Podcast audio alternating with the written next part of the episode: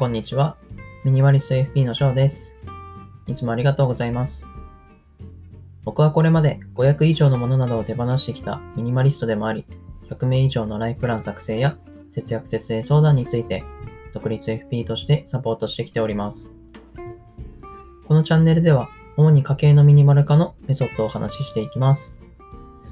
家計がミニマルに収まれば自由度が増します。あなたの人生が豊かになることに貢献できれば幸いです。どうぞよろしくお願いいたします。さて、今回は前回に引き続き大学生から質問された素朴な疑問への回答というテーマでお話ししていきたいと思います。第1編は前回お話ししていますので、その続きを今からお話ししていきます。はい。ではまず一つ目。アメリカ株以外に右肩上がりの国ってあるんですか、えー、僕の回答です。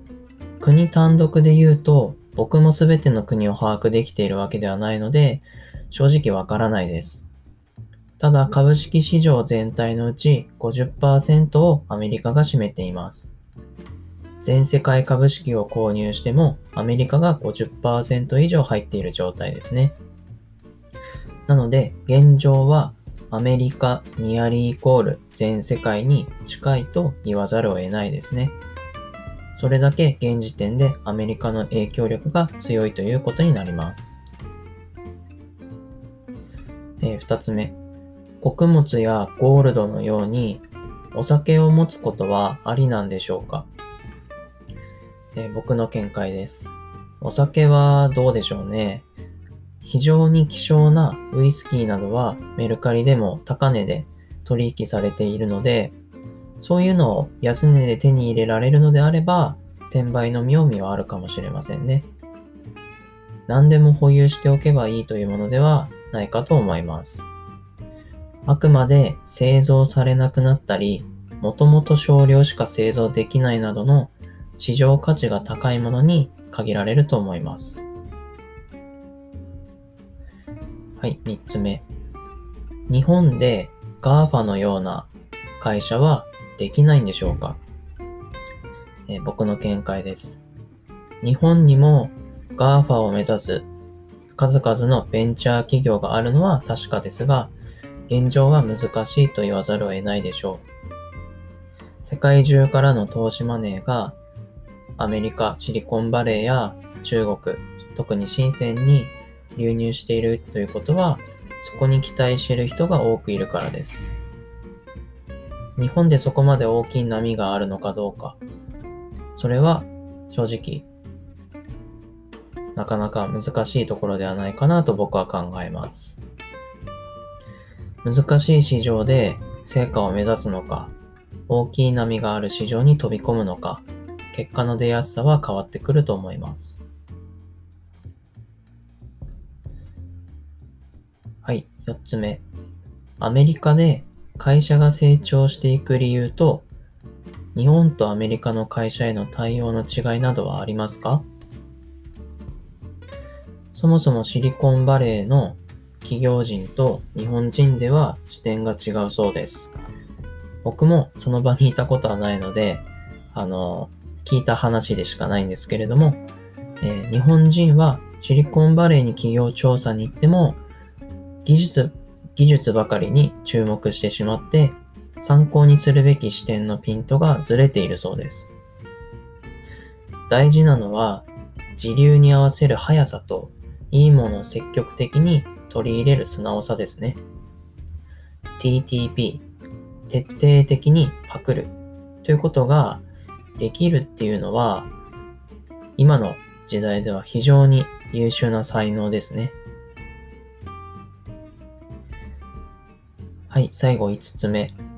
貯金をしていく中で、ここまで貯めたらあとは使うというのは決めた方がいいのでしょうか？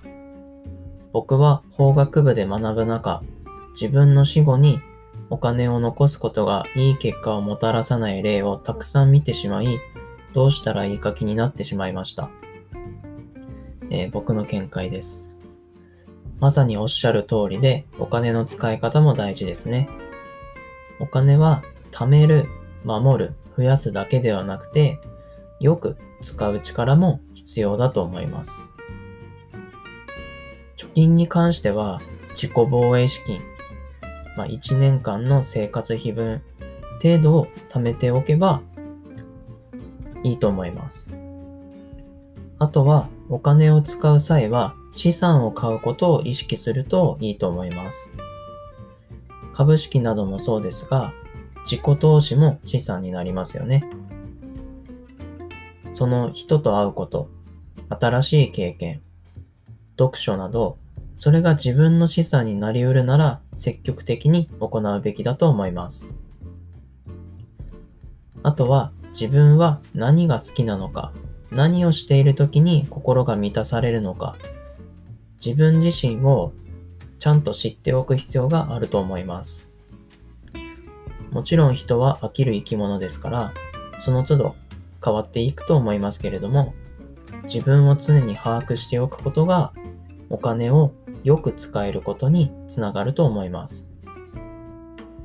それに合わせて満足のいく浪費もできるといいですよね。僕と妻は旅行が好きなので、旅行の際はあまりケチケチせずに楽しもうと割り切っています。はい、以上になります。大学生たちがこれから社会人になっていくにあたり、不安な気持ちが強いことがひしひしと伝わってきました。この時期からお金の知識が得られるのは非常に羨ましいですね。僕らはこの子たち以上に社会人最前線にいるわけですから、正しい知識と経験を身につけて後輩たちに伝えていけるようにしていきたいと思います。はい。2回に分けて大学生から質問された素朴な疑問への回答というテーマでお送りしてきました。参考になれば幸いです。今回は以上になります。ご視聴ありがとうございました。